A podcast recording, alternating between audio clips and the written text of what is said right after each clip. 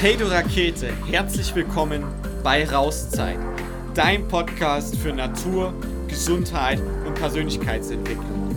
Lass uns gemeinsam durchstarten.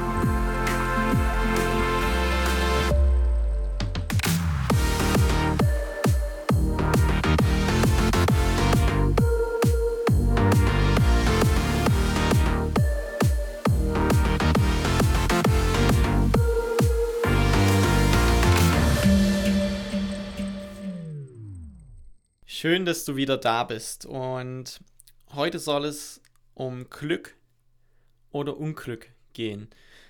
Und nachdem ich die Folge aufgenommen hatte zum Fluss des Lebens und zu dem Spruch, es gibt ja nichts zu tun, da hatte ich irgendwie im Anschluss dieses Gefühl noch in mir, diesen Impuls, da ist irgendwie noch mehr. Und irgendwie würde ich dazu ganz gern noch ein bisschen mehr teilen. Und was ich dann gemacht habe, ich habe mich einfach mal in den Fluss des Lebens gesetzt, denn es gibt ja nichts zu tun und habe einfach mal abgewartet. Und irgendwann ist mir diese wunderbare Geschichte eines chinesischen Bauerns in die Hände gefallen.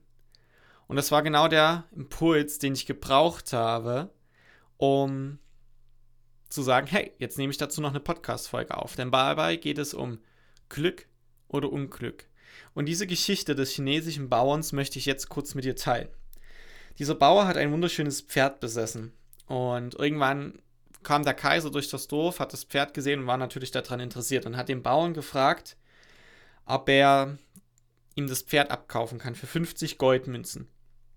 Der Bauer allerdings wollte das Pferd nicht verkaufen, weil das das einzige war, was er hatte. Und kurz darauf ist irgendwie das Tier verschwunden und die Nachbarn im Dorf haben schon über den alten Mann hergezogen, wie blöd er doch sei, dass er das Pferd hätte besser an den Kaiser verkauft. Jetzt hat er gar nichts mehr und was er doch für ein Unglück hat.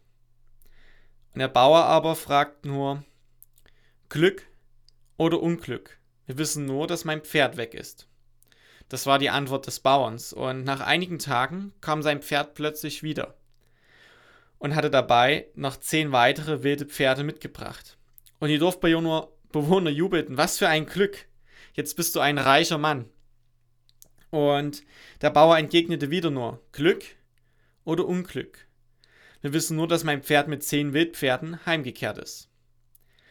Und so kam es, dass sein einziger Sohn begann, die Pferde zu zähmen und ihm bei der Arbeit zu helfen. Und eines Tages, als der Sohn mit einem Pferd beim Ausreiten war, wurde er abgeworfen und hat sich das Bein gebrochen.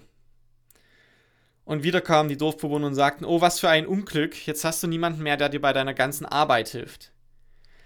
Und du kannst dir die Antwort des Bauern wahrscheinlich schon denken. Er sagte nur, Glück oder Unglück. Wir wissen nur, dass sich mein Sohn das Bein gebrochen hat. Und noch in derselben Woche trafen die Truppen des Militärs vom Kaiser ein, um alle jungen Männer für den bevorstehenden Krieg einzusammeln. Den Sohn des Bauern konnten sie allerdings nicht mitnehmen, er war nicht zu gebrauchen, weil sein Bein verletzt war. Und jetzt lass doch diese Geschichte einmal kurz wirken. Glück oder Unglück? Ich fand die Geschichte sehr inspirierend und sehr spannend. Und jetzt könnte man natürlich sagen, ja, okay, das ist ähm, auf jeden Fall eine schöne Geschichte, Toni. Und ähm, da ist vielleicht auch was dran. Aber irgendwie glaube ich da noch nicht so richtig dran, mich in den Fluss des Lebens zu setzen und dann kommt alles, wie es kommen soll. Und ich glaube aber, ähm, dass das genau der Punkt ist, an dem es manchmal hakt und an dem es auch bei mir manchmal hakt, nämlich das Vertrauen. Sich in den Fluss des Lebens zu begeben, bedeutet, das 100%ige Vertrauen zu haben, dass alles, egal was passiert, genau so passieren sollte und dass es genau richtig für uns ist und dass es genau die Herausforderung ist oder dass es genau die Situation ist oder was auch immer, was wir jetzt in unserem Leben brauchen. Und manchmal ist das vielleicht unheimlich schmerzvoll und wir können überhaupt nicht äh, erkennen, warum das jetzt denn gut für uns sein soll und was uns das bringen soll. Und da sind immer die Momente, wo wir ins Zweifeln kommen, wo es schwerfällt, sich ähm, sozusagen hinzugeben, hinzugeben in dem Fluss, sich treiben zu lassen und zu vertrauen. Doch wenn wir dann manchmal rückblickend auf die Geschichte schauen, dann können wir erkennen, dass es vielleicht gar nicht so schlecht war, dass das passiert ist, sondern dass es uns eigentlich vorangebracht hat. Das ist genau das war, was es gebraucht hat, auch wenn es in dem Moment vielleicht nicht unbedingt angenehm war. Und ich glaube, das bringt uns diese Geschichte des chinesischen Bauerns sehr schön bei. Glück oder Unglück. Es ist ja immer nur eine Frage der Perspektive und der Bewertung. Und ähm, ich möchte dir an der Stelle noch eine Geschichte von mir mitgeben. Ich habe ja, habt dir ja versprochen, dir in diesem Podcast zu 100% ähm, ehrlich, ja, zu 100% ehrlich dir gegenüber zu sein und mich auch zu öffnen. Und ich möchte dir eine Geschichte von mir teilen. Ähm, wenn du die bisherigen Folgen gehört hast, dann weißt du ja auf jeden Fall, dass ich mit meiner Frau für ein Jahr, oder wir wollten zumindest für ein Jahr, es war dann nicht ganz ein Jahr, in Südamerika war.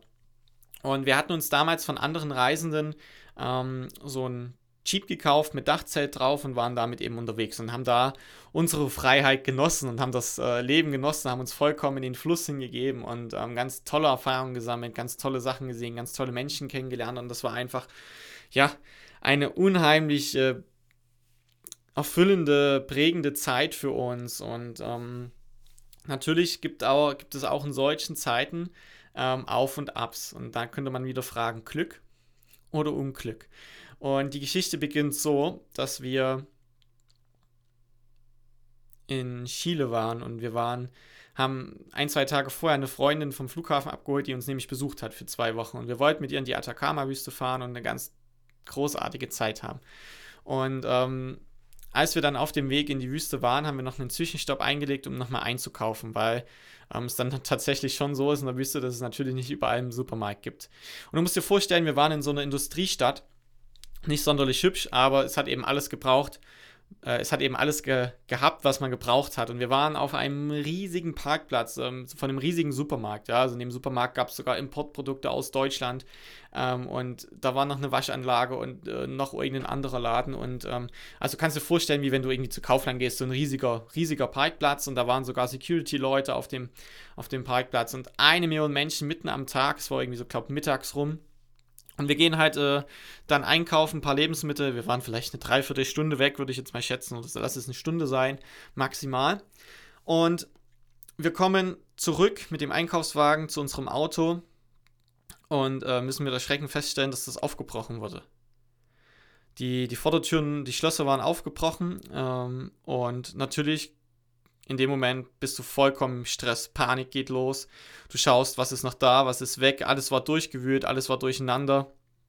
Und ähm, jetzt kann man natürlich erstmal sagen, Glück oder Unglück. Wir hatten einen Mini-Safe im Auto und da hatten wir zum Beispiel so unsere Papiere drin, ähm, unsere Reiseunterlagen, alle wichtigen Dokumente, und so ähm, die Festplatte, den Laptop, sowas hatten wir da drin, aber da hat eben nicht alles reingepasst. Und dann war eben zum Beispiel unsere komplette Kameraausrüstung weg. Also ähm, ihr müsst wissen oder du musst wissen, ich fotografiere leidenschaftlich gerne. Ich wollte auch mal Fotograf werden und habe mir extra vor der Reise ähm, eine neue Kameraausrüstung zugelegt für mehrere tausend Euro. Ähm, und die war eben komplett weg, inklusive der Bilder, die auf der Speicherkarte waren. Ähm, dann waren natürlich, ja, es waren noch viele andere Dinge weg und äh, in dem Moment ist es natürlich einfach nur ein Schock. Und dann kannst du halt sagen, boah, was ein Unglück. Ne? Warum passiert uns das? Warum ausgerechnet wir? Warum ausgerechnet jetzt? Warum hier auf diesem Parkplatz, wo eigentlich Security sind, wo 100 Menschen sind, wie kann das dann sein? Und dann gehst du so rein in diesen Strudel und lässt dich runterziehen und bist natürlich nicht gut drauf. Und ähm, dann fällt es dir natürlich schwer, im Fluss des Lebens zu bleiben, dich hinzugeben und zu sagen, hey, okay, das wird schon seinen Grund haben, warum das jetzt passiert. Und ähm, war es natürlich, äh, wir waren in dem Moment natürlich nicht da drin und ähm, ja, dann, dann geht man halt zur Polizei und die haben dann nur ein müdes, müdes Lächeln für uns übrig und können dann natürlich, weiß nicht, ob die nicht können oder nicht wollen, je nachdem ähm, ist dann natürlich nicht viel passiert. Und am Ende mussten wir uns damit abfinden, dass das weg war. Und das nächste Problem war halt, dass das, mh, mm, dass das Auto kaputt war und ähm, das war halt ein sehr altes Auto. Und dann hatten wir halt keine Werkstatt gefunden, die die Türen reparieren konnte. Wir konnten die Türen zwar von innen zuschließen, aber dann konnte man sie von außen nicht mehr aufmachen. Das heißt, wir, ähm, unsere Freundin hatte sich dann damals noch einen Leihwagen genommen und wir waren dann trotzdem erstmal mit ihr zwei Wochen in der Atacama-Wüste unterwegs. Wir haben immer alle Türen außer die Fahrertür von innen zugemacht und dann haben wir den Leihwagen so nah an unser Auto rangefahren, dass die Fahrertür nicht mehr aufgeht. So, das war natürlich unser Plan und äh, wir waren auch echt happy. Ähm, dass äh, unsere Freundin damals da war, die hat uns so ein bisschen dann äh, wieder gepusht und hochgezogen und mitgenommen. Und ähm, naja, die Geschichte ging dann so ein ganzes Stück weiter und irgendwann ist die Freundin wieder nach Hause geflogen. Wir haben dann natürlich versucht, das Auto zu reparieren. Ähm, und haben versucht, ähm, weil wir haben für uns entschieden, wir wollen eine neue Kamera, weil das für uns irgendwie zum Reisen dazugehört. Ja, also es geht nicht mal im Endeffekt klar, es ist schön, am Ende die Bilder zu haben, aber es ist für mich einfach ähm, so ein Prozess von, da kann ich mich ausleben, inspiriert sein, kreativ sein. Das ist so irgendwie, ja, einfach ein Hobby, wo ich mich hingeben kann. Und ähm, ich wollte halt leider, was heißt leider, ich wollte ganz gern wieder die Ausrüstung haben, die ich halt hatte, weil ich super zufrieden damit war. Und ähm, da kommt der Punkt, die gab es in gesamt Südamerika nicht. Wir haben für jedes Land geschaut, diese Marke, von der ich die Kamera und die Objektive hatte, die gab es da einfach nicht. Jetzt kann man schon wieder sagen, vor was ein Unglück, ne? Glück oder Unglück. Jetzt gibt es diese Kamera hier nicht. Ähm, und dann waren wir natürlich so wieder ein bisschen verzweifelt, haben überlegt, was wir gemacht haben. Wir haben ganz lange versucht, sie vielleicht über die USA oder sie kann uns jemand mitbringen oder was auch immer. Und alles hat am Ende nicht funktioniert. Okay, und dann haben wir gesagt, gut, ähm, wir wollten sowieso noch ähm, später nach Australien reisen. Dann lass uns doch jetzt hier abbrechen, das Auto verkaufen. Wir fliegen nach Australien, mieten uns dort einen Van, kaufen die Kamera nochmal ähm, und reisen dann dort weiter. Weil es ja relativ egal, wo wir sind. Es geht ja nur darum, dass wir eine gute Zeit haben. Und wenn es hier halt gerade irgendwie nicht möglich ist, dann schauen wir halt, dass wir eine Veränderung hinbekommen. Und das ist uns, es ist jetzt natürlich schnell erzählt, es ist uns ein Prozess gewesen, der uns schwer gefallen ist. Ähm, aber wir haben es am Ende gemacht. Wir haben das Auto verkauft. Das war auch nicht ganz so einfach, aber es hat geklappt. Und ähm, dann sind wir in den Flieger gestiegen und ähm, die Flüge von Südamerika gehen nicht direkt nach Australien, sondern wir mussten irgendwie über Los Angeles fliegen. Und wir sind so im ersten Flieger nach Los Angeles. Und wie wir dort ankommen, ging diese ganze Corona-Geschichte los. Vorher haben wir da gar nicht viel mitbekommen, um ehrlich zu sein. Ähm, und von heute auf morgen wurde gesamt Südamerika mehr oder weniger in den harten Lockdown reingehauen. Wir haben von Freunden, die dort eben noch gereist sind, gehört, die wurden da nachts aus dem Van gezogen und äh, die haben am Tag, was weiß ich, 30 Polizeikontrollen und äh, alles war total grauenhaft. Und ähm, das war halt, jetzt könnte man natürlich sagen, ähm, ursprünglich Unglück, dass wir das Auto verkaufen müssen, dass uns das passiert ist und dass wir nach ähm, Australien fliegen, aber im Nachhinein Glück, weil wir haben unser Auto damals von anderen Reisenden verkauft und konnten es auch nur an andere Reisende weiterverkaufen. Wir hätten es jetzt nicht in Chile an irgendeinen Autohändler oder so ähm, abgeben können. Und das heißt, in dem Zeitpunkt, wo Corona kam, kamen ja keine neuen Reisenden. Das heißt, wir hätten das Auto nie verkaufen können, wenn wir länger geblieben wären. Und wir sind nur eher gegangen, weil uns die Kamera gestohlen wurde, weil unser Auto aufgebrochen wurde. Und dann, damit ändert sich natürlich dieser Blickwinkel. Ist es dann Glück oder ist es Unglück? Der Schaden, wenn wir das Auto hätten nicht verkaufen können, wäre viel größer gewesen, wie die Kamera neu zu kaufen. Und ähm, das war natürlich so ein erster Aha-Moment. Und dann kommen wir irgendwann in Australien an und dann wird uns mitgeteilt im Flug, dass wir der erste Flug sind, der nach Australien geht, die für 14 Tage in Quarantäne müssen. Und wir dachten so, nicht schon wieder wir, was für ein Unglück, ne? Ähm, warum passiert denn uns das jetzt schon wieder? Und dann konnten wir am Flughafen auch gar nicht verlassen, bevor wir nicht eine Unterkunft gebucht hatten, wo wir nachweisen können, da gehen wir 14 Tage in Quarantäne. Und dann habe ich auch gesagt, du, wir kennen ja hier niemanden. Wenn wir jetzt in Quarantäne gehen, wie sollen wir uns denn mit Essen verpflegen? Also ich, ich darf ja nie einkaufen gehen. Und äh, da hat er natürlich gesagt, naja, wenn es dir nicht passt, äh, du kannst entweder Essen bestellen oder du fliegst halt nach Hause, weil ich dann gemeint habe, ja, 14 Tage lang in Sydney Essen bestellen, frühs, mittags, abends ist auch nicht gerade günstig. Und da kannten die nichts. Und da waren wir natürlich schon wieder so ein bisschen, ist nicht so toll, ne? Dann haben wir das gemacht und dann waren wir da 14 Tage in Quarantäne und haben halt gehofft, ähm, dass wir da danach uns einen Van kaufen können oder wir gehen irgendwie in die Natur, gehen irgendwie so ein Mehrtages- ähm, Trail da wandern oder was auch immer und sind dann da eh isoliert. Und dann ist das aber immer schlimmer geworden. Also dann sind die Strände geschlossen worden, ähm, die Nationalparks sind geschlossen worden, die Grenzen zu den anderen Bundesländern und so weiter und so fort. Und am Ende war eigentlich nichts mehr möglich. Wir haben gesagt, boah, schon wieder wir. Wir hatten dann noch ähm, in Australien Pläne gehabt und wollten anschließend noch in die Südsee fliegen ähm, und mussten dann tatsächlich äh, schweren, Herz schweren Herzens entscheiden, okay, wir müssen jetzt hier unsere Reise abbrechen und zurück nach Deutschland kommen. Das Geld für die gebuchten Flüge kam natürlich auch nicht wieder zurück ähm, und da gab es noch einen riesen Hickhack und dann kam schon wieder so dieser Moment, boah, schon wieder wir, jetzt müssen wir hier unseren äh, Traum oder mehr oder weniger frühzeitig beenden und nach Hause fliegen. Und als wir dann so nach Hause gekommen sind, ähm, war unser Plan, irgendwie eine Wohnung zu suchen, so für die nächsten, was weiß ich, vier, fünf Jahre. Und ähm, wie wir eben so auf Wohnungssuche sind, hat sich da nichts so richtig ergeben. Und dann hat sich im Dorf äh, rumgesprochen, dass da ein kleines Häuschen frei geworden ist. Das war früher so ein Wochenendshäuschen und später dann so das Rentner-Ruhehäuschen von dem Ehepaar. Und ähm, die haben es halt, äh, die Frau hat da mittlerweile alleine drin gewohnt und war schon älter und hat es halt nicht mehr so gepackt und deswegen haben die das verkauft. Die Frau ist damit zu ihren Kindern gegangen. Und ähm, dann haben wir gesagt, ein Haus, nee, und äh, das ist ja auch gerade finanziell gar nicht drin. Und ähm, dann haben wir es uns aber trotzdem irgendwie angeschaut, waren dann natürlich direkt verliebt drin, haben es dann irgendwie ein bisschen durchgerechnet, ob wir jetzt fünf Jahre äh, Miete zahlen für eine Wohnung oder uns das Häuschen kaufen. Es war halt sehr viel zu tun, aber dadurch, dass wir eher von der Reise wieder kamen, ähm, waren wir die Ersten, die sozusagen Kontakt hatten und das Haus besichtigt haben und ähm, gleichzeitig hatten wir auch Zeit.